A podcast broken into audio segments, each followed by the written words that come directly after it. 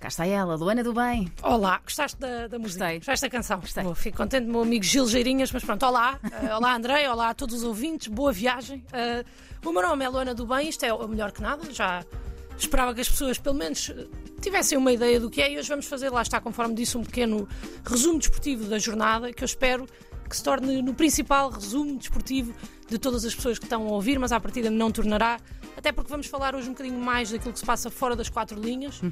E hoje, para começar e também para darmos um pontapé de partida na minha amizade contigo, Oh. Andreia, ah, vamos falar do teu desporto favorito e daquilo que tu quiseres. Portanto, Andreia, escolhe um desporto qualquer. Qualquer então, um diz. Então, Fórmula 1. Não, mas um qualquer à tua escolha é aquele que tu quiseres, podes escolher. Fórmula 1.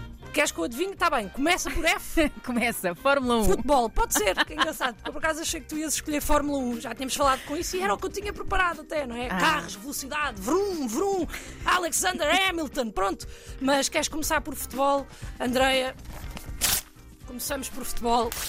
Longe de mim querer ir contra a tua vontade, estás cá há mais tempo. A título informativo, vou-te apenas dizer que a jornada eh, desta semana aconteceu sem surpresas. Porto, Benfica, Sporting e Braga venceram os jogos. Se aí em casa não percebem, ou no carro, não percebem nada de desporto e querem surpreender os vossos amigos, podem até dizer com firmeza: o Trincão não só fez um grande jogo ao marcar dois golos contra o Portimonense, como é simpático e educado. Oh, oh, Luana, e como é que tu sabes? Sei porque vi, vi o jogo, eu gosto de ver, gosto de futebol. Não, que ele é simpático e educado, conheces? Ah, não, mas vi, vi no, no TikTok de uma Sportinguista que avalia os jogadores do Sporting e ela avaliou o Trincão como um 10 em 10 e eu não tenho motivos para desconfiar. Pronto. Confio nela, confio no TikTok. Para quem não sabe ah, quem é o Trincão, é um jogador do Sporting e o, acima de tudo o que eu mais gosto é que Trincão, para além disto tudo, tem um nome de jogo de tabuleiro da Concentra. Não achas? Daqueles com aquelas músicas que eles criavam, tipo o Mauzão, Mauzão, lembras disso? Lembro. Não tem, ninguém põe a mão. Maldão, maldão vai apanhar qualquer ladrão. Ver? Dá para... Com mauzão. Já Chama está. com o mauzão, tira uma carta e vê quantos ossos lhe vais roubar. Mas cuidado, podes perder se ele te morder. Eu acho que os adeptos do Sporting deviam criar um cântico que é tipo trincão, trincão, atenção ao pontapézão. Pronto, não tenho muito jeito para rimas, mas eh, é o que é. No entanto, podem perfeitamente usar este facto para mudar a conversa para jogos de tabuleiro. Ah, perfeito. Estás a perceber? Se virem que já estão a sair de pé ali no que toca a desporto, comecem só a dizer nomes de jogos de tabuleiro. Código secreto, Monopólio, Trivial, Party, tem- é o Bill, é o Bill que tu tens, Games, corta o Uno e pronto. E mudam o tema. Pode é ser pouco discreto. Por falar em sair de pé, vamos falar de Pep, que este fim de semana ficou sentado no banco pela primeira vez em um ano e oito meses. Se esta informação é relevante, não é muito, mas também podem dizê-lo aos vossos amigos e se os vossos amigos perguntarem alguma coisa de follow-up, vocês piscam o olho e dizem só aquele careca maroto e depois calam-se. E fica Só. assim. Fica assim, porque às vezes menos é mais, é, é importante.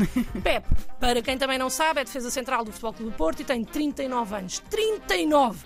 E ele às vezes é pouco delicado, é verdade, mas eu acho que nós devíamos ser mais como o Pep, porque o Pep já jogou jogos com pontos nos olhos, pontos na cabeça, pontos nas costas, e nós não vamos ao ginásio porque está a chover. Não é?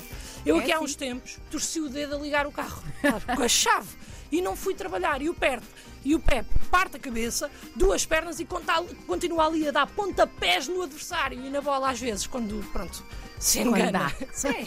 Por isso, olhem para o Pep como um exemplo e por muito que doa, sigam em frente e lutem pelos vossos objetivos, custe o que custar, a não ser que estejam a jorrar sangue da cabeça. eh, e aí parem, que é o que o Pep não faz, mas é mais prudente.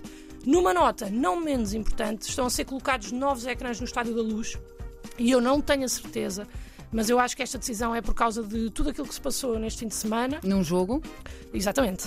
Ah, mas houve algum escândalo? Ouvi não foi, não, foi, não foi pequeno. Mas do vídeo árbitro? Quer dizer, sim, mas isso foi em Itália. Cá foi muito pior do que isso, porque parece que na deslocação do Benfica a Famalicão houve adeptos do Benfica que foram obrigados a tirar a camisola para que pudessem ver o jogo descansados e em segurança. E o pior de tudo é que esses adeptos eram crianças, o que torna a situação ainda mais esquisita, não é? Quando homens adultos preferem que as crianças se dispam do que terem camisolas do clube adversário vestidas. Enfim, está tudo errado. Está tudo errado aqui, já sabemos. Agora até se estão a proceder às devidas investigações sobre o caso. E claro que isto é horrível. Eu não estou a dizer que isto é- não é horrível, é horrível. Não há palavras e eu quero que vocês saibam que para mim isto é um ponto bem assente, que isto é horrível. eh, Mas, Luana, Mas eu acho que se, e aviso já que isto é mesmo só um se, se tirarmos as crianças da equação, a ideia até não é má de todo. não, não acho má, porque eu acho que há adeptos que deviam tirar a camisola sempre que entram no estádio, mesmo que sejam do clube da casa. Por exemplo, o Pedro Teixeira é adepto do Futebol Clube do Porto, entra no estádio, tira a t-shirt. O Porto joga fora, ele vai ver, tira a t-shirt. Em qualquer situação, tira a t-shirt, porque eu acho que era uma forma de a Liga vender mais bilhetes. E há muita gente que agora vai estar a pensar: Ah, Luana, mas tu estás a objetificar corpos, tens noção? Tenho. Tenho, mas também sei que é uma excelente ideia. Por exemplo, Sinha Jardim, adepta do Benfica. Benfica vai jogar ao Casa Pia. Sinha entra e tira a camisola. Não te faz, vontade, não, não te faz ter vontade de ir ao estádio? é que a mim faz. Muita gente, ah, mas estás a sexualizar em pleno 2022? Não, não estou. Não estou a sexualizar. Isto não é uma questão de sexualizar, é uma questão de curiosidade. Eu quero ver. Diogo Pissarra, adepto do Sporting, entra no estádio, despe-se. Não tens curiosidade de ver se aquele sorriso combina com a tatuagem do Sporting que ele tem ao peito? Tem. Não sei se tem, mas se a regra fosse esta, nós íamos saber. Já te conseguia responder. É uma sugestão que eu deixo para a Liga capitalizar e fazer uma melhor de uma situação chata, não é? Que se passou em Famalicão e é por isso que eu acho que o SL Benfica está a meter TVs novas para implementar esta ideia e mostrar em bem grande nos estádios adeptos nus. Apenas três requisitos. Não podem ser crianças, têm que ser giros e não podem, pronto, ter o, o umbigo para fora. que nojo. Gostava ainda de deixar duas frases para quem não percebe nada de desporto poder eh, mudar o tema eh, numa conversa de amigos. A primeira fra- frase é o Ronaldo para marcar golos está quieto, mas para tirar fotos com o Jordan Peterson está prontinho. E aqui mudam o tema para perceber qual dos vossos amigos é contra e a favor do Jordan Peterson e darem origem a um debate do qual até podem participar, mas eu aconselho desde já que não o façam. Quem é Jordan Peterson? Segundo a Wikipédia, um psicólogo canadense, o resto descubram vocês se ainda não souberem. A segunda frase é: E o Draxler, aquele jogador novo do Benfica, sabem? E aqui, atenção, André, que o sabem é muito importante. Ok. Porque vai dar contexto para o que vem a seguir. Tens que dizer com a intuação certa. Sabem? Como as pessoas. se, não é? Toda a confiança. As pessoas, o que é que tem? O que, é- que é que tem? E vocês respondem. É que ele, segundo a revista Sábado, ganha mais do que Sara Matos, António Costa, Marcelo Rebelo de Souza, Catarina Furtado, César Mourão, Goxa, Ricardo Araújo Pereira, Tony Carreira, Ana Moura, Cláudia Azevedo e Cristina Ferreira. Juntos! Uau. E aqui a pausa é importante. Juntos! E depois perguntam aos vossos amigos quanto é que eles ganham e começam uma pequena conversa sobre finanças mensais, finanças pessoais. E isso sim é um verdadeiro desporto.